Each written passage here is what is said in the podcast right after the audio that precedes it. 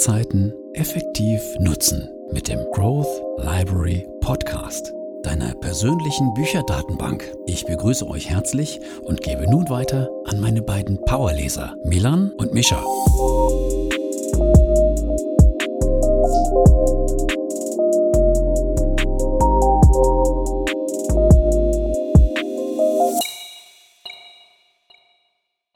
bevor wir heute starten, möchte ich natürlich auch nochmal kurz eine Story von mir erzählen. Gerne. Und zwar, Mischa, weißt du ja, ich bin ja jetzt mal wieder umgezogen. Mhm. Ja, also, wobei mal wieder ist auch wieder übertrieben. Ich habe ja, ist jetzt fast jetzt auch nicht so regelmäßig. Aber es ist so, dass zu meiner Wohnung gehört auch ein, ein Stellplatz tatsächlich. Das ist mhm. eine Seltenheit, ist halt nicht unbedingt so der Regelfall. Ein Stellplatz, der tatsächlich auch mit einem elektrischen Garagentor geöffnet und geschlossen werden kann. Mhm. Und ja, das Problem war, dass ich so die erste Woche, in der ich in der Wohnung gewohnt habe, das Garagentor nicht mit der Fernbedienung, die dazu gehörte, öffnen konnte. Ja, warum auch immer, ich weiß es bis heute nicht so ganz, was das Problem war, aber es war tatsächlich so, dass wenn ich dann das Auto abstellen wollte, musste ich immer vor der Garage parken, aussteigen, in die, das ist so eine Großraumgarage, ja, das muss man ah. so vorstellen, dass da drei, vier Garagentore nebeneinander sind und musste dann durch den Nebeneingang eben rein in diese Großraumgarage und ähm, dann zu meinem Tor laufen und da gibt es ja dann sehr elektronischen Motoren, die eben das Rolltor in Bewegung bringen mhm. und musste immer auf den Knopf drücken ja, und dann immer so zwei Minuten warten. Okay, zwei Minuten ist übertrieben, aber locker so eine Minute, bis hochgefahren ist, dann ins Auto zurück, reinfahren und dann wieder über diese manuellen Schalter das Ganze dann wieder schließen. Und ja, also heute habe ich dann zum Glück den Kollegen getroffen, der den Stellplatz neben mir hat. Nice. Ähm, weil man muss diese Fernbedienung anscheinend, also man braucht immer eine Fernbedienung, die eben schon das Tor öffnen kann und dann kann man das Signal so von der einen Fernbedienung auf die andere übertragen. Mhm. Ja, da hatte ich heute das Glück, dass der Kollege dann auch mal zu dem Zeitpunkt in die Garage gefahren ist, als ich dann auch halt da war. Und dann konnten wir heute glücklicherweise ja meine Fernbedienung auch einrichten. Und jetzt habe ich den Luxus, dass ich nicht mehr aussteigen muss, sondern eben ja auch über die Fernbedienung das Garagentor bedienen kann. Und äh, das war so ein bisschen das Highlight meines Tages heute. Ja, sonst hättest du das für die nächsten Jahre einfach so per Hand immer aufgemacht, ne? genau. Oder ich hätte einfach dann immer draußen geparkt und mir schön die Strafzettel geben lassen von der Stadt. Ja, das wäre ja auch vollkommen äh, adäquat. Ja, aber man muss ja auch was für die Allgemeiner tun, ne? Ja, auf Deswegen. jeden Fall. Wusstest du das denn, dass du dafür einen zweiten, ähm, eine zweite Verbindung brauchst, um das einzurichten? Oder weil hat er dir das dann erklärt? Ja, das war so ein bisschen schwammig alles äh, formuliert, weil als ich die Wohnung übernommen hatte, die Vormieterin, die meinte, das müsste man irgendwie koppeln. Aha. Ja, die Dame, die von der Hausverwaltung oder von der Stadtverwaltung dann eben da auch war, die wusste auch nicht so ganz genau, wie es funktioniert. Mhm. Hat dann irgendwie so in sich rein, reingenuschelt, ja. als ich sie danach gefragt habe. Konnte mir auch nicht helfen. Und der Nachbar, der neben mir wohnt, den ich dann auch mal gefragt hatte, mhm. äh, der hatte, hat mir ganz wilde Stories erzählt, dass ich irgendwie zu jedem Garagenmotor äh, gehen müsste und es halb hoch, halb runterfahren lassen müsste, um das dann so zu programmieren. Also irgendwie hat mir jeder was anderes erzählt. Und dann hatte ich irgendwann letzte Woche die Faxen dicke tatsächlich und habe dann einfach mal äh, das Internet befragt mhm. Und ähm, bin dann eben dadurch darauf gekommen, dass man eben so eine Art Fernbedienungskopplung äh, betreiben muss. Mhm. Ähm, ja, und da musste ich halt natürlich den richtigen Moment abpassen und lag dann natürlich auch immer auf der Lauer und habe immer geschaut, wann der Kollege in die Garage reinfährt. Man hat ja auch sonst nichts Besseres zu tun. Genau, richtig. Ja, mein Tag heute war auch sehr, sehr spannend. Ich äh, habe, nachdem ich die letzten Tage mich äh, sportlich sehr gut aus, ausgepowert habe, sehr viel Hunger gehabt. Mhm. Ich weiß nicht, ob du es kennst, aber hier in Maastricht gibt es einen Laden, auf den hatte ich dann richtig Bock. So richtig schön eine Gyros Pita. Ja, wollte okay. ich mir holen. Äh, extrem lecker, habe ich mir noch nicht allzu oft geholt hier. Mhm. Und äh, ja, ich habe hier so vor mich hingearbeitet. Äh, mittlerweile ist ja nur noch meine Bachelor-Thesis, an der es zu arbeiten gibt, ja, was ja sehr schön ist. Und habe dann immer mehr Hunger bekommen, habe gedacht, boah, so eine, so eine richtig leckere Pita Gyros, das wäre doch richtig geil.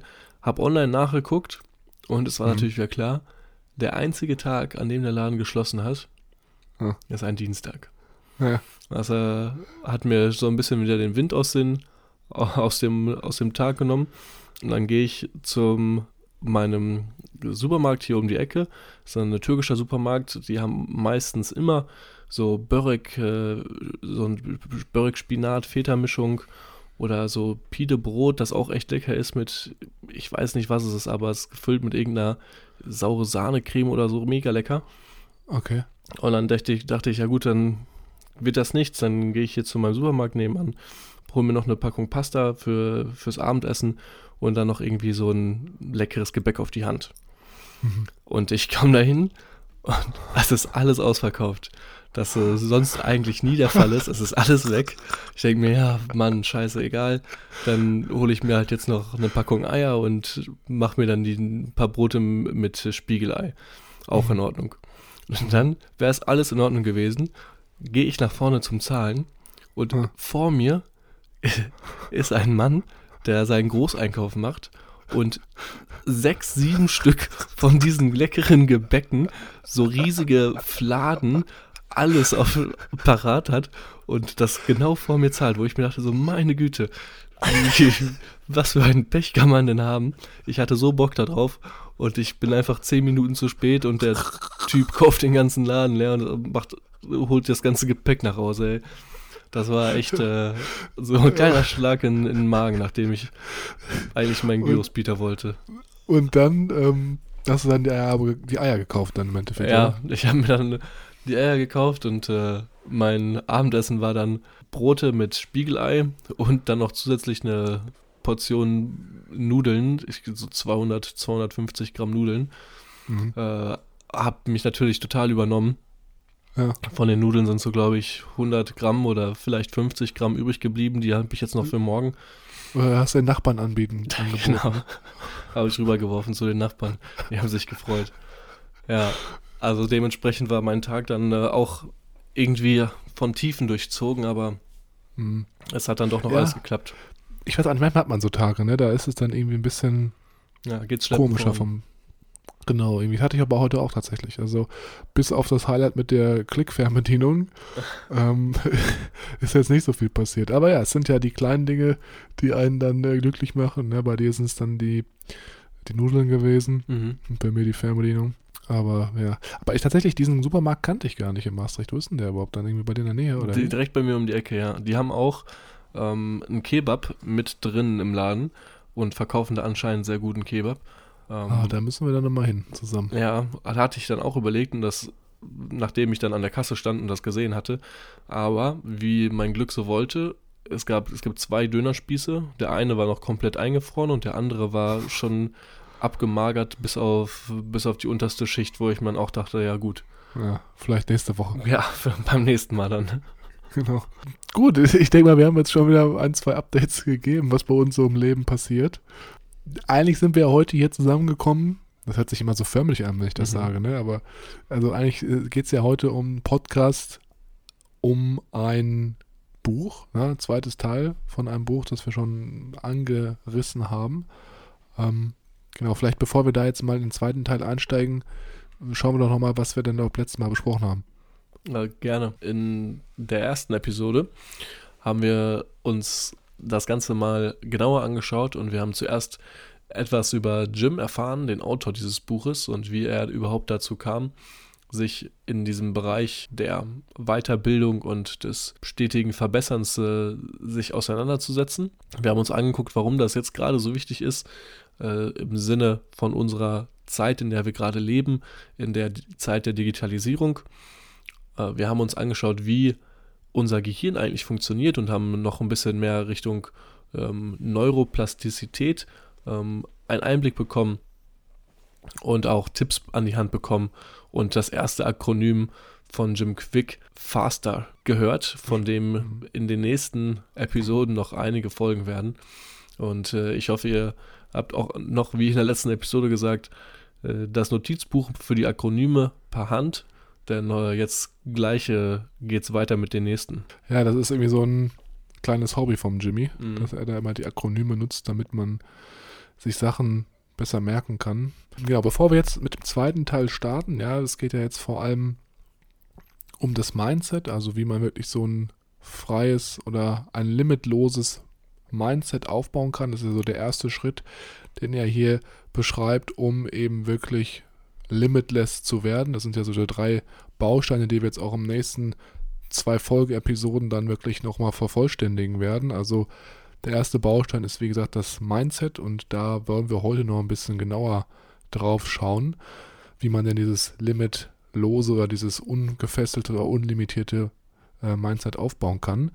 Und bevor wir jetzt wirklich mal zu den Fakten kommen und wirklich ins Buch einsteigen, natürlich nochmal ganz wichtig zu sagen, dass wir hier in dieser Podcast-Episode eben nicht das ganze Buch zusammenfassen, also nicht jedes Kapitel, sondern wir stattdessen uns immer auf die wichtigsten Punkte fokussieren und hier auch dann teilweise unsere Erfahrungen mit einfließen lassen, je nachdem, wie es dann auch gerade passt. Und ähm, deswegen ist es halt umso wichtiger, dass wenn ihr jetzt hier während der Episode merkt, das Buch könnte interessant sein, die Inhalte interessieren euch, dann haben wir wie immer unten in der Podcast-Beschreibung auf der einen Seite einen Timestamp eingebaut, ja, wenn ihr unseren Smalltalk überspringen wollt, aber das habt ihr wahrscheinlich schon äh, gemacht oder noch nicht, wenn ihr bis hierhin gehört habt. Und auf der anderen Seite aber viel mehr Links zum Buch, auf Audible zum Beispiel oder eben auch zum physischen Buch. Da könnt ihr nochmal da wirklich im Detail nachlesen. Und genau, ich würde sagen, wir starten einfach direkt mit dem ersten Teil. Und ähm, hier sagt Jim Quick, dass wenn man eben dieses freie oder limitlose Mindset entwickeln möchte, dass man erstmal seinen Geist befreien muss. Ja, jetzt mal ganz metaphorisch gesprochen. Wie schafft man das jetzt im Detail? Also es geht jetzt darum, dass er hier Glaubenssätze anspricht. Ja, das Thema Glaubenssätze, das haben wir, glaube ich, auch schon häufiger in anderen diversen Büchern auch schon angerissen. Und er sagt halt, der erste Schritt ist, dass man einfach diese Glaubenssätze erstmal identifiziert und schaut, was man eigentlich so aus der Vergangenheit vielleicht auch mit sich mitträgt, was einen zurückhält. Und er erzählt jetzt hier am Anfang eine sehr, sehr schöne Story von einem Erlebnis, was er da mal im Restaurant hatte.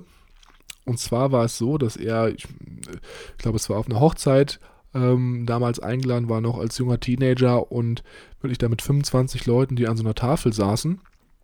Und die Kellnerin im Endeffekt dann von allen 25 Personen die Bestellung im Kopf sich gemerkt hat. Ja? Also mit allen ähm, Spezifikationen. Da gibt es ja auch meistens manchmal Leute, die etwas speziellere Wünsche haben. Und da war es dann im Endeffekt so, dass wirklich alle 25 Personen am Ende dann genau die Bestellung erhalten haben, die sie eben auch geordert hatten. Und vorher hatte Jim halt eben diesen Glauben, dass es eben nicht möglich ist, sich so viele Details und so viele Informationen, ohne das irgendwie nochmal physisch festzuhalten, zu merken. Und das war für ihn so dieser erste Moment, wo er gemerkt hat, dass eigentlich so die Einstellung zum Lernen oder auch zum, zur Gedächtniskapazität, dass die ihn in der Vergangenheit limitiert haben und einfach durch solche Erlebnisse eigentlich gezeigt haben, dass wenn er die jetzt nicht gehabt hätte, dass er dann viel mehr aus sich performance-technisch herausholen konnte. Und ähm, da gibt es natürlich auch noch andere Stories, die immer so diese limitierenden Glaubenssätze ähm, umschreiben oder auch Erlebnisse, die halt zeigen, wie limitierende Glaubenssätze uns zurückhalten. Und ja, ein ganz bekanntes Beispiel, was wir, glaube ich, auch schon zwei, drei Mal hier im Podcast genannt haben, ist das Beispiel von Roger Bannister, der eben die erste Person war, die eine Meile unter vier Minuten gelaufen ist. Das war im Jahr 1954.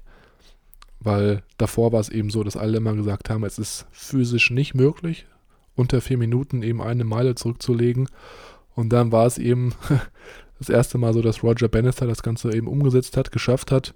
Und nach diesem Moment auf einmal auch weitere Läufer eben diese goldene Marke geknackt haben. Und ähm, deswegen sagt er jetzt auch hier im ersten Teil, der Schlüssel, um dich wirklich unlimitiert denken zu lassen, ist, dass du falsche ähm, Vorsätze oder falsche Gedankenstränge, die du hast, dass du die einfach loslässt. Und er sagt einfach, dass wir häufig auch Sachen eben nicht erreichen, weil wir uns selbst die ganze Zeit davon überzeugen, dass es nicht möglich ist. Und uns so selber limitieren und es ist im Endeffekt so, wie wenn du, genau, wenn du Kart fährst, ich weiß nicht, bist du schon mal Kart gefahren, ja, ne? Ja. Genau, da gibt es ja auch zwei Pedale, ne? einmal Bremse und Gas und dann ist es eben auch so, wie wenn beim Kartfahren halt, wie wenn du einfach dann die ganze Zeit Gas gibst, aber auch gleichzeitig auf der Bremse drückst und dann auch nicht so schnell vorwärts kommst wie andere. Und so kann man sich das, glaube ich, auch vorstellen. Ja. ja. Was ich äh, vielleicht nochmal ganz kurz auch sehr schön fand, war dieser Einsatz, dieses, dieses Beispiel von den Elefanten, äh, die als Babys an einen Holzpfahl äh, angebunden sind und von klein auf quasi trainiert bekommen, dass sobald sie äh, eine Schlinge haben an, an einem Bein, die an diesem Holzpfahl hängt, ist es unmöglich für sie ist, davon wegzukommen. Und so verhält sich auch unser Mind in dem Falle, dass wir von klein auf gewisse Muster haben, die uns nicht unterbewusst wahrscheinlich eher angebracht werden oder mit angezogen werden, die uns glauben lassen, dass wir, wenn wir jetzt in einer gewissen Situation sind, so wie der Elefant, und wir eine Schlinge um ein Bein haben, wir von diesem Pfahl nicht loskommen. Obwohl später, wenn man der Elefant dann viel größer ist und viel stärker ist und eigentlich die Kraft hätte, sich loszureißen und den ganzen Pfahl mit rauszunehmen, rauszureißen aus der Erde und wegzulaufen, man immer noch denkt, oh, jetzt äh, funktioniert das nicht, ich muss mich jetzt äh, so und so verhalten, obwohl man eigentlich äh, da schon längst rausgewachsen wäre. Hm. Und eigentlich das Ganze auch durchbrechen könnte, ne? Ja. Richtig. Ja, ich finde, das ist ein krasses Beispiel gerade mit dem Elefanten, mhm. weil das ja einfach zeigt, wie man eigentlich auch durch die Vergangenheit programmiert wird teilweise, ne? Also auch als Mensch jetzt nochmal, wenn man das zurückspielt. Hm. Was er hier auch sagt in dem Buch, ist, dass eben gerade so diese Limitierung, dass man die auch selber häufiger beobachten kann in sich selbst. Ja, das heißt also, wenn du zum Beispiel in der, vor einer Situation stehst und dir gerade nicht sicher bist, ob du das jetzt wirklich umsetzen möchtest oder dich das traust, dann zeigen sich diese limitierenden Glaubenssätze häufig in Hand oder in Form von negativen Stimmen, die in deinem Kopf dann sagen, ah, schaffst du nicht, willst du es wirklich machen, mhm. traust du dich das? Ja, und ähm, da kann ich vielleicht auch nochmal ein Praxisbeispiel von mir aus meinem Leben mit anbringen.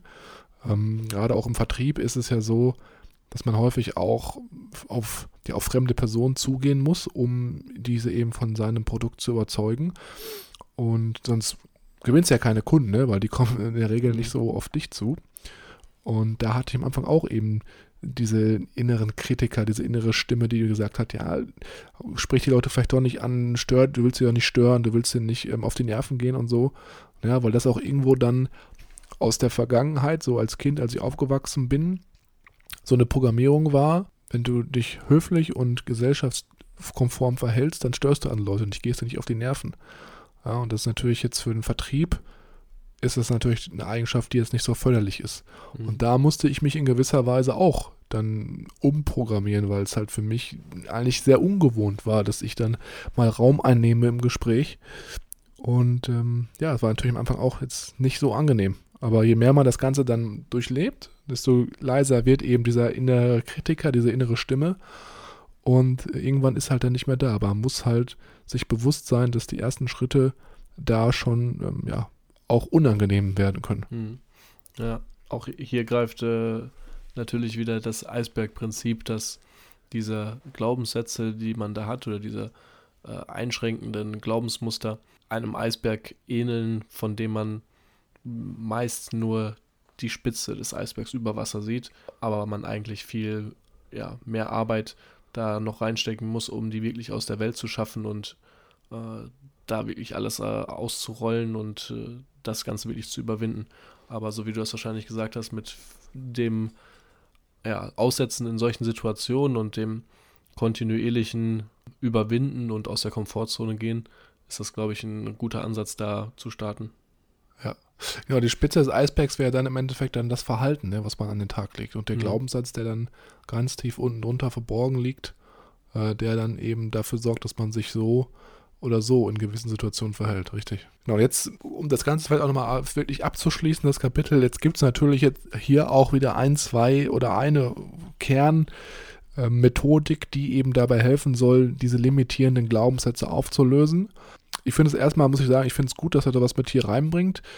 Man muss natürlich auch dazu sagen, man muss das natürlich häufiger machen und es ist jetzt nicht damit getan, wenn man einmal die Übung durchgeht, weil es halt eben auch mit der Neuroplastizität zu tun hat, dass man eben regelmäßig unangenehme Sachen machen muss und immer wieder, bis sie halt eben dann halt selbstverständlich werden.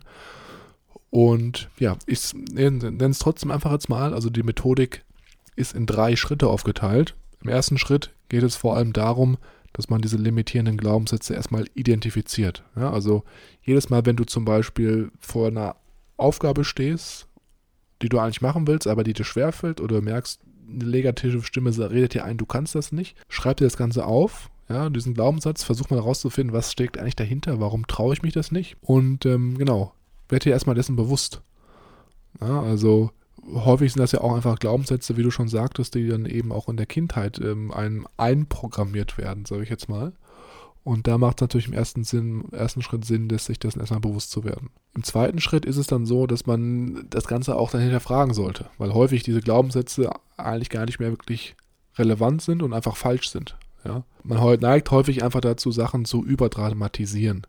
Also zum Beispiel, wenn es jetzt um einen Vortrag geht, dass man sich einredet, ich kann nicht äh, professionell vortragen, ich bin da immer unsicher. Aber dann vergisst man häufig auch, dass man in der Vergangenheit schon ähnliche Situationen gemeistert hat und kann sich dann eben daran festankern und sagen, hey, pass mal auf, das habe ich schon tausendmal gemacht. Hör jetzt auf, mir so das Ganze so negativ einzureden.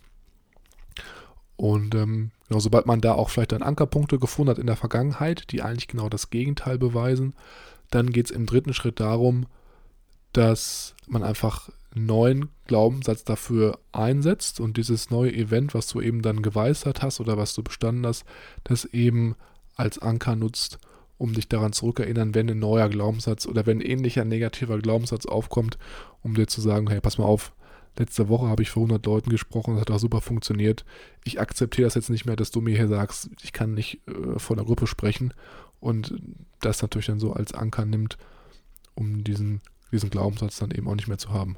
Ja, ich, vielleicht als Beispiel, du hattest ja gerade eben das Beispiel schon mal genannt mit, den, ähm, mit dem Vertrieb. Ich habe äh, auch ein Beispiel, dem der ein oder andere vielleicht mehr oder weniger äh, zu tun hat. Auf, ich glaube, YouTube hieß es äh, in einem von den Kommentaren zu meinem Beispiel, das jetzt folgt, äh, dass er es überhaupt nicht verstehen kann und äh, dass ich äh, da wohl ein bisschen auf den Kopf gefallen bin. Ich werde es trotzdem nennen. Schöne Grüße an den Kollegen. Der ist okay.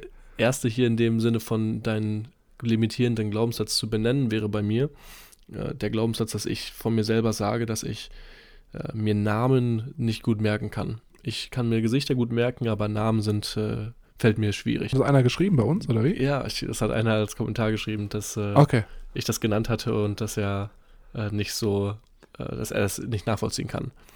Okay. Anscheinend ja, entweder habe ich mir das eingebildet, dass es ähm, Leute gibt, die ähnliche Probleme haben, oder wir haben da einen Zuhörer, der außergewöhnlich gut äh, im Namen merken ist. äh, jedenfalls wäre das mein limitierender Glaubenssatz. Dann die Fakten, die es dafür gibt, also wirklich die Zahlen dazu. Viele gibt es eigentlich nicht. Das ist eher so das Gefühl, das ich habe, oder diese Stimme in mir, die mir sagt, oh ja, äh, Namen merken. Wie hießen die Leute, die ich gestern auf der Party kennengelernt habe? Puh, weiß ich nicht. Aber das mhm. so richtig verglichen mal oder eine Studie drüber geführt, ist nicht vorhanden. Und dann ein neuer Glaubenssatz könnte halt äh, demnach sein, dass ich äh, viel besser bin oder mir die Namen vielleicht noch öfters vorsagen muss und äh, diesen Glaubenssatz äh, ausradieren musste, müsste. Mhm. Vielleicht auch, dass du schon mal das auch dann doch schon gemeistert hast, eine Situation, in der du dir doch gut Namen merken konntest. Ja, Genau, oder so, dass äh, vielleicht auf der Arbeit oder so ich äh, in eine neue Abteilung gekommen bin und mir die Namen dann auch in kürzester Zeit recht gut merken konnte. Genau. Ja, es kommt, glaube ich, da auch immer so ein bisschen darauf an, inwieweit man dem Ganzen auch selber dann so innerlich Zuspruch und Raum gibt. Mhm. Ja? Äh, wenn du es gar nicht so an dich rankommen lässt, dann kannst du da auch gar nicht irgendwie dann davon beeinflusst werden, meiner Meinung nach. Äh, ich hätte noch äh, ganz kurz einen Satz äh, zu dem Kapitel, also zwei Sätze tatsächlich. Einmal ähm, haben wir jetzt hier unser Akronym LIE, L-I-E, der als Akronym für Limited ID Entertained äh, quasi ein bisschen äh, ausgeskippt. Das soll natürlich nicht fehlen im Akronymbuch. Mhm. Und das Zweite, was ich noch sagen wollte zu dem Kapitel ist, dass, was ich auch sehr wichtig finde, Intelligenz oder wie es hier beschrieben wird, dass es unterschiedliche Bereiche gibt, in denen man ein Genie sein kann. Es wird hier gesprochen von Dynamo, Blaze, Tempo und Stahl, Genialität und da werden dann Namen assoziiert wie Shakespeare, der sehr viel kann oder dass ein Bereich eher auf die Kommunikation mit anderen geht oder andere wie Nelson Mandela das große Picture, das, das große Bild im Auge haben und auf ihrem, auf ihrem Track bleiben und fokussiert sind, egal was komme, nicht von ihrem Weg abkommen. Oder auch Sergey Brin für Google, eine Idee haben, die der Zeit sehr entspricht und diese dann umsetzen. Der eigentliche Kern davon ist aber eigentlich, das war meist eher eine Kombination von verschiedenen Intelligenzbereichen hat, die einen ausmachen und mhm. in der Kombination dann das äh, unglaubliche ähm, individuelle Bild ergeben. Mhm. Was ich äh, ja sehr wichtig finde, dass man das hier auch nochmal kurz kurz sagt. Das ist aber auch nochmal, glaube ich, gereicht, nochmal im zweiten Teil ein Thema, gerade dieses ganze Intelligenz, ähm, mhm der ganze IQ-Bereich, da werden wir, glaube ich, auch nochmal nicht nochmal ein paar coole Sachen zu droppen. Ja, das äh, kann gut sein. Es ist eine Weile her, dass ich das gelesen hatte und das äh, stach mir hier in meinen Notizen raus, deswegen wollte ich das für, doch lieber nochmal anmerken. Okay. Gut, der nächste und auch das letzte Kapitel, das wir hier uns heute anschauen, ist dann die sieben äh, Lügen des Lernens. Die erste Lüge, die wir uns hier anschauen, ist, dass Intelligenz fixiert ist. Und ja, ich sehe was du meinst, das, äh, was du gerade meintest, Milan, das geht ja auch in die Richtung, äh, sagt ja aus, dass gerade hier Intelligenz uns eigentlich beigebracht wird ähm, in Schulen und in Universitäten.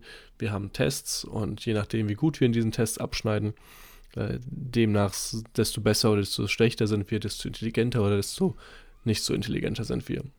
Mhm. Das Problem aber ist, dass diese, diese Tests äh, einmal A nur einen gewissen Subbereich der Intelligenz abtesten und mhm. B, dass dieses Abrufen in diesem Zeitraum nicht heißt, dass wir jetzt dieser Kategorie für immer gehören. Äh, die Wahrheit ist nämlich, dass Intelligenz eher flüssig ist und nicht fix wie Stahl, sondern eher wie Wasser und fließt, äh, wie es Jim hier schön sagt oder in Worte äh, versucht zu fügen. Ähm, mhm. Wir können unser ganzes Leben lang lernen und äh, lehren und haben die Möglichkeit, unsere Intelligenz zu vermehren und sind nicht jemals irgendwann darauf fixiert, äh, nur einen gewissen Bereich zu lernen. Es gibt nicht ein Datum oder einen Tag in unserem Leben, an dem es heißt, so ab jetzt hast du das Maximum deiner Intelligenz erreicht und ab jetzt äh, bleibst du für immer auf dem Level. Hm. Genau, das ist, fand ich auch sehr spannend, weil eigentlich auch diese ganze Teil der kreativen und emotionalen Intelligenz, der wird ja in diesem IQ-Test gar nicht abgefragt. Ja, und mhm. was ist ja auch, gerade auch zum Beispiel bei Medizinstudenten, ja, die müssen ja alle mega krassen NC haben, ja, um dann auch ins Studium reinzukommen. Und ähm, gerade die Leute, die vielleicht auch einen sehr, sehr starken NC dann haben und eben dann auch anfangen können, das Medizinstudium zu starten, ähm, da ist es ja in der Regel auch dann eher so, dass die vielleicht auch im emotionalen Intelligenzbereich nicht unbedingt ähm, so gut abschneiden wie in diesem logischen Intelligenzbereich. Mhm. Und dann gerade für den Job Arzt ist es natürlich dann immer so ein bisschen auch schwieriger vielleicht für die Leute, sich in andere Patienten hineinzudenken oder auch so ein bisschen emotionale Nahbarkeit dann eben in der Beratung zu geben. Und ja, ich, meiner Meinung nach zeigt das halt auch eher, wie gut man vielleicht auch im sich in Systeme eindenken kann oder wie gut man auch in der Schulzeit oder im Studium sich behaupten kann. Aber wie du schon sagtest, es gehören halt viel, viel mehr Teilaspekte dazu, die eben eine Intelligenz ausmachen. Es kann natürlich auch eben sein, du sagtest jetzt gerade, das kann sich verbessern, klar, aber es kann sich natürlich auch verschlechtern. Ne? Mhm. Also je nachdem, was du für Gewohnheiten hast, ähm, kann es natürlich auch passieren, dass du dann auch deinen Wert senkst über langfristige Zeit. Ja, absolut. Das äh, ist natürlich auch ein wichtiger Punkt. Es kann in beide Richtungen gehen. Genau, die zweite Lüge, die Jim uns hier auftischt, oder die er aus dem Leben löschen möchte oder aus dem Gedächtnis löschen möchte, ist, dass man ja oft hört, man nutzt nur 10% seiner gesamten Gehirnkapazität. Und er sagt, es gibt zahlreiche Studien, dass das eigentlich überhaupt gar nicht stimmen kann, weil wenn man zum Beispiel einen Unfall hat, ähm, also eine Kopfverletzung, dass es eigentlich im Gehirn keinen Bereich gibt, der Schaden nach sich ziehen kann, ohne dass man irgendwie Geisteskapazität verliert. Ja, das zeigt ja eigentlich, dass alle Bereiche vom Gehirn immer aktiv sind und irgendwo auch zusammenarbeiten. Also das wäre zum Beispiel ein Punkt, der das schon mal widerlegt. Dann ähm, ist es so, dass man natürlich auch mittlerweile weiß, dass es verschiedene Regionen im Gehirn gibt, die verschiedene Funktionen haben. Und ähm, wenn man jetzt natürlich 10% nutzen würde, würde das eher heißen, dass man nur eine Region dann nutzt oder einen kleinen Teil des Gesamten. Und ähm, das würde halt nicht funktionieren, weil es eben Zusammenspielen aus verschiedenen Bereichen ist, die das Ganze eben komplett machen. Und dann geht es ja hier auch um diese synaptischen Verbindungen, die sich immer, oder allgemein den Begriff Neuroplastizität, den wir auch schon öfter genannt haben, dass die Synapsen sich eben neu verbinden können. Und das wäre eben halt auch nicht möglich, äh, wenn wir nur 10% unseres Gehirns nutzen würden. Und ähm, genau, es kann eben sein, wie er sagt, dass man nicht vielleicht 100% Kapazität nutzt, weil je nachdem, wie man sich ernährt, das Ganze eben dann auch die komplette Performance beeinflusst, aber schon immer so ähm, ja, 80, 90 Prozent, je nachdem, wie man halt eben auch ähm, sich ernährt und wie ausgeschlafen man ist. Ja, äh, was mich da auch am meisten überzeugt hat, war die unterschiedlichen Regionen des Gehirns, dass du, dass man mittlerweile ja sehr, sehr genau weiß, dass zum Beispiel der hintere Teil deines Gehirns für die Verarbeitung deines Sehsinnes ist, der, im Zentrum ist mehr oder weniger ist dein limbisches System und vorne hinter oder vor der, hinter, genau hinter der Stirn äh, sind die, ist dann meist, ich glaube, wenn ich nicht komplett mich irre, Persönlichkeits ähm, verankert und äh, Präferenzen und Co. Und wenn das jetzt alles auf einmal natürlich jetzt zusammenspielen würde, wäre es ja auch ein bisschen äh, wie auf dem Rummel, wie auf der Kirmes. äh, das heißt, äh, die, die Einzelteile macht das Ganze. Die dritte Lüge ist, dass Fehler Versagen verursachen. Ähm, und hier das, ja, ein sehr gutes Beispiel kam von Jim äh, bezüglich auf Einstein, Albert Einstein, dass er während seines Studiums äh, gar nicht so der Überflieger war und äh, viel experimentiert hat und eigentlich eher zum ja, Mittelmaß, vielleicht eher sogar unterem Mittelmaß gehört hat, deswegen sich aber keineswegs als Versager gefühlt hat. Ganz im Gegenteil, er hat das Ganze eher gesehen als Beweis, äh, die hat seine Fehlschläge als Beweis gesehen, als quasi Proof of Concept, dass er wirklich versucht und mit jedem Fehlschlag ähm, quasi gesehen hat oder einen Weg gefunden hat, in dem es nicht so geht. Genauso hat ja auch der Erfinder der Glühbirne, wer war das, Edison? Thomas Edison, ja. Genau, gesagt, dass er, bevor er die Glühbirne äh, erfunden hat, nicht tausend Fehlschläge hatte, sondern tausend Wege gefunden hat, wie es nicht funktioniert. Und hier die Wahrheit zu der Lüge wäre quasi, dass Fehler oder Fehlschläge kein Versagen bedeuten, sondern zeigen, dass du es versucht hast und es auf eine neue Art und Weise versucht hast. Was ich hier auch nochmal interessant fand, war so dieser ganze Gedankengang, äh, nochmal zu hinterfragen, wieso haben wir eigentlich so viel Angst davor, Fehler zu machen? Mhm. Und hier ist es wirklich sehr, sehr spannend, wenn man mal selber zurückdenkt.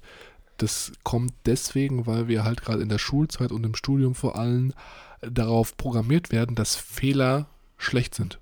Und ähm, ja, man kann sich ja selber auch noch daran erinnern, glaube ich, zu gut in der Grundschule, wenn man sich gemeldet hat und was Falsches gesagt hat oder in der Gruppenarbeit was Falsches gesagt hat, dass man sich dann dafür auch vielleicht geschämt hat, zum Teil.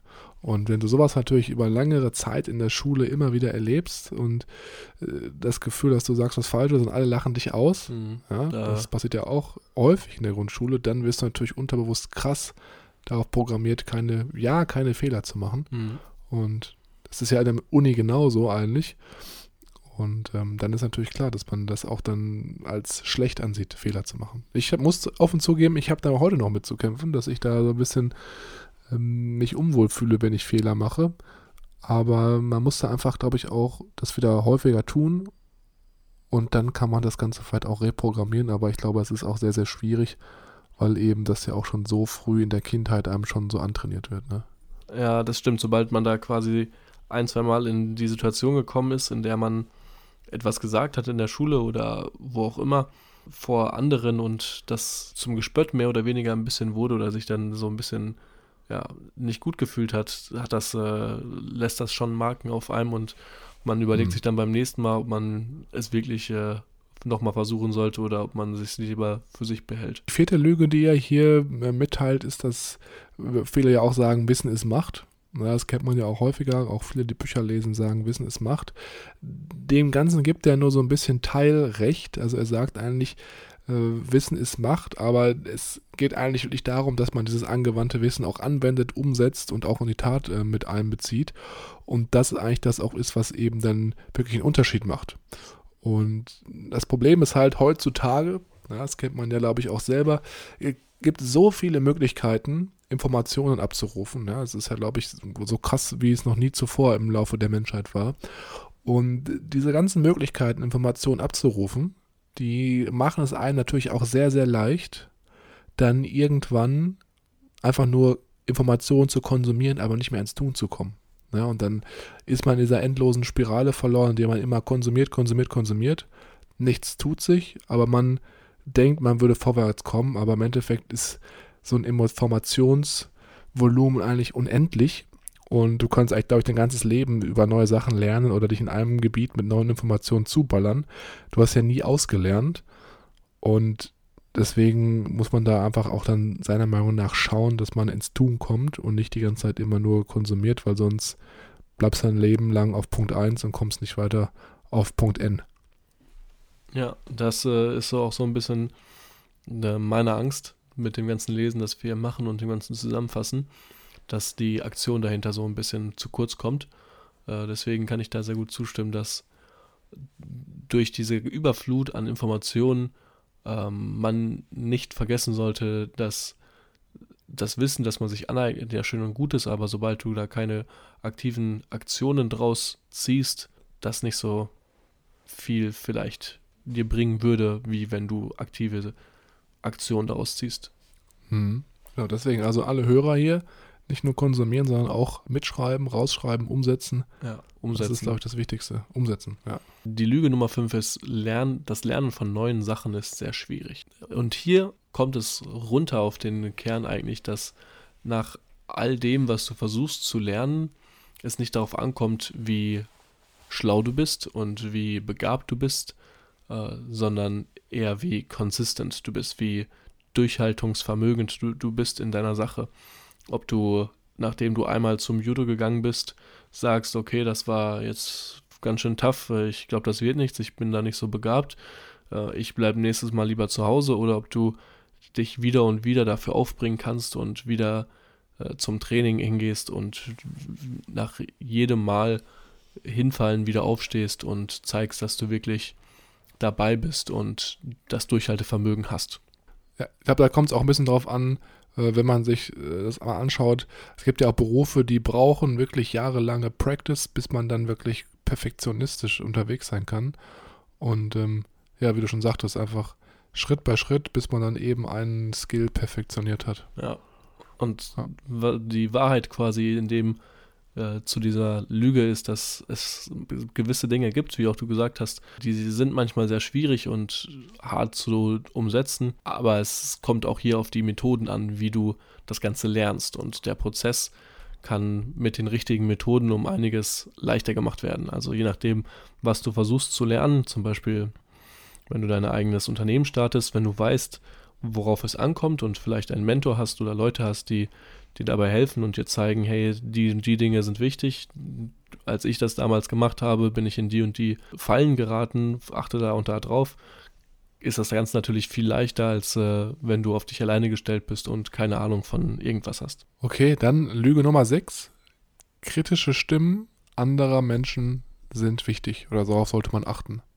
Und ja, ist meiner Meinung nach jetzt auch wieder was, was man schon häufiger gehört hat dass äh, einfach Teil des limitlosen Lebens oder Lernen einfach darin besteht, dass man sich nicht von kritischen Stimmen anderer Menschen ähm, beeinflussen lässt. Hier gibt es ein ganz schönes Beispiel der Wright Brothers, die ja damals dann den ersten Flug mit einem, ja, mit einem Propellermaschine ähm, umgesetzt haben und die wurden natürlich am Anfang auch krass ausgelacht, kritisiert von anderen im Umfeld, dass es eben nicht möglich ist, äh, mit einem ähm, Verbrennungsmotor zu fliegen. Und hätten die natürlich darauf gehört, wäre das bis heute wahrscheinlich nicht so vorangeschritten mit der Luftfahrt, wie es eben jetzt doch der Fall ist. Und das zeigt einfach auch, dass man sich selber auch wieder von dem Umfeld dann krass einschränken lässt oder einschränken lassen kann, wenn man es eben an sich ranlässt. Und wenn man nochmal evolutionstechnisch vielleicht auch nochmal was dazu sagen darf, ähm, Kinder, also junge Kinder sind eigentlich die, die am schnellsten lernen. Ja, also die am schnellsten Informationen aufnehmen, verarbeiten und ähm, die krassesten Learning Lernphasen im Leben haben. Und ähm, wieso ist das so? Ganz einfach aus dem Grund, weil es ihnen komplett egal ist, äh, was andere Menschen von ihnen denken. Ja, also so bis zum siebten Lebensjahr haben wir noch diesen Bewusstseinsfilter wirklich aufgebaut.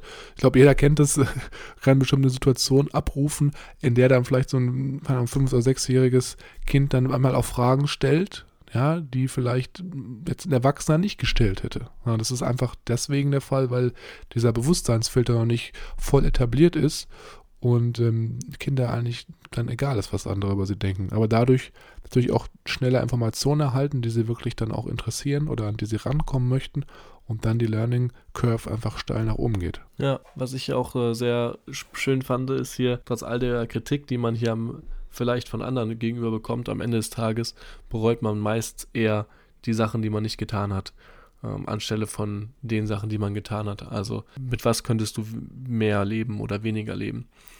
Ähm, versuchen, das Leben zu erstellen, von dem du Angst hast und alle sagen, du schaffst es nicht, oder es wenigstens zu versuchen. Ich habe tatsächlich noch eine spannende Geschichte dazu, die ich vielleicht einmal ganz kurz vorlesen wollen würde. Okay. Die gerade die Stimmen oder die Kritik anderer Menschen nochmal das Ganze noch ein bisschen krasser in eine Perspektive rückt. Ähm, Märchenstunde heute sozusagen, wenn es für dich in Ordnung ist. Ja, klar. Ich bin gespannt, ob du die Geschichte schon kennst. Ist Mhm. jetzt auch nicht so lang, vielleicht drei Minuten. Ja, ich starte einfach mal. Ein Vater zog mit seinem Sohn und einem Esel in der Mittagshitze durch die staubigen Gassen. Der Sohn führte und der Vater saß auf dem Esel. Der arme kleine Junge, sagte ein vorbeigehender Mann. Seine kurzen Beine versuchen, mit dem Tempo des Esels Schritt zu halten. Wie kann man nur so faul auf dem Esel sitzen, wenn man sieht, dass das Kind sich müde läuft? Ja, das ist die erste Mhm. Situation. Dann geht es natürlich weiter. Der Vater nahm sich dies zu Herzen, stieg hinter der nächsten Ecke ab und ließ den Jungen aufsitzen. Es dauerte nicht lange, da erhob sich schon wieder einer vorübergehender seine Stimme. So eine Unverschämtheit! Sitzt doch der kleine Bengel wie ein König auf dem Esel, während sein armer Vater nebenher läuft. Dies tat nur dem Jungen leid, und er erbat seinen Vater, sich mit ihm auf den Esel zu setzen. Ja, dann geht's natürlich weiter. Ja, gibt's denn sowas? sagt eine Frau. So eine Tierquälerei. Der arme Esel hängt, der Rücken durch, und der Junge und der alte Mann sitzen nichtstuend auf ihm drauf. Der arme Esel. Vater und Sohn sahen sich an, stiegen beide vom Esel herunter und gingen neben dem Esel her. Dann begegnete ihnen ein Mann, der sich über sie lustig machte. "Ha, Wie kann man bloß so dumm sein? Wofür hat man einen Esel, wenn er einen nicht tragen kann? Der Vater gab dem Esel zu trinken und legte dann die Hand auf die Schulter seines Sohnes. Egal, was wir machen, sagte er, es gibt immer jemanden, der damit einverstanden ist. Ab jetzt tun wir das, was wir selbst für richtig halten. Der Sohn nickte zustimmend. Äh, muss natürlich jetzt heißen, der damit nicht einverstanden ist. Ne? Also das Mhm. ist, glaube ich, klar. Aber nochmal, auch um das, das mal einzukategorisieren, es gibt halt immer Leute, die über eine bestimmte Art und Weise dann das Ganze eben schlecht Ja, sehen. kommt ne? immer auf die Perspektive an. Schöne Ja. Geschichte, die kannte ich äh, tatsächlich sogar noch. Ich weiß gar nicht, ich glaube, irgendwann sind wir da auch schon mal drüber gestolpert in einer anderen Episode. Die letzte Lüge, die wir uns hier anschauen, ist äh, auch wieder abrunden mit der ersten. Die sagt, äh, dass die Lüge ist, dass äh, Genies angeboren sind. Und wie wir auch in der ersten Lüge gesehen haben, Intelligenz ist nicht fixiert, Intelligenz ist, äh, äh, ist flüssig. Sehen wir hier, dass es keinen Mozart gibt, der sofort auf die Welt kam und alles sofort konnte. Auch äh, Leute wie Mozart, Bruce Lee und Albert Einstein hatten einen Weg vor sich oder haben einen Weg durchgangen, in dem sie kontinuierlich gewachsen sind und gelernt haben, die vielleicht, beges- be, die vielleicht gewisse Begabungen hatten, aber nicht sofort auf die Welt gekommen sind und alles prima konnten und sich dann keineswegs verbessert haben. Äh, Das, das krasseste Beispiel oder auch ein super Beispiel, was ich auch da von uns beiden nochmal äh, einschmeißen darf, ist, ein, sind die Momente, in denen wir auf Island damals abends immer auf der Couch saßen und dabei die Netflix-Dokumentation über Michael Jordan mhm. uns angeschaut haben. Und Michael Jordan ist ja auch ein gutes Beispiel dafür, dass man ja eben auch in dem Sport auch ein Genie, äh, sich zum Genie entwickeln kann. Und da in der Doku sieht man natürlich auch, wie krass er eigentlich an seinem Erfolg gearbeitet hat, wie er da jeden Tag immer Zeit und Energie reingesteckt hat. Und ähm, das unterstreicht natürlich auch nochmal das, was du gerade gesagt hast. Genies sind nicht geboren, sondern entwickeln sich über lange Zeit der, ähm, der Arbeit. Ja. ja. Absolut. Das war eine, auch eine sehr gute Dokumentation. Hm, das war sehr, sehr gut. Kann ich nur an jedem hier nochmal empfehlen. Und ähm, ja, ich glaube, wir haben jetzt eigentlich ganz gut mal abgerundet, was es denn oder worauf es ankommt, ja, wenn man jetzt ein limitiert, wenn man ein limitloses Mindset, Mindset sich aufbauen möchte. Mhm. Also auf der einen Seite muss man an seinem Glaubenssystem arbeiten, auf der anderen Seite darf man sich nicht von den sieben Lügen täuschen lassen, die man vielleicht auch so in der Gesellschaft eingetrichtert bekommt. Ja. Und ja. Ausführlich jetzt sehr besprochen. Sind wir jetzt gut gewappnet für die nächste Episode, in der wir uns dann die Motivation anschauen. Nachdem wir das Mindset haben, kommt dann die Motivation und zum mhm. Schluss die Methodik. Genau. Ja, das äh, war, glaube ich, eine gute, knackige Episode heute wieder. Wenn mhm. ihr das Ganze ihr hilfreich fandet, was wir mit euch geteilt haben und es äh, gut findet, was wir machen, dann freuen wir uns natürlich immer, wenn ihr uns bei Spotify eine Bewertung gibt. Da gibt es ja oben die Sterne-Rubrik und äh, das hilft uns einfach dabei, den Podcast noch bekannter zu machen und eben auch an Hörer heranzubringen, die uns vielleicht noch nicht so kannten. Und ähm, ja, ich würde sagen, das war es dann erstmal von unserer Seite aus. Wir hören uns dann demnächst mit der dritten Episode und äh, noch einen schönen Tag euch. Bis dahin. Tschüss. Tschüss.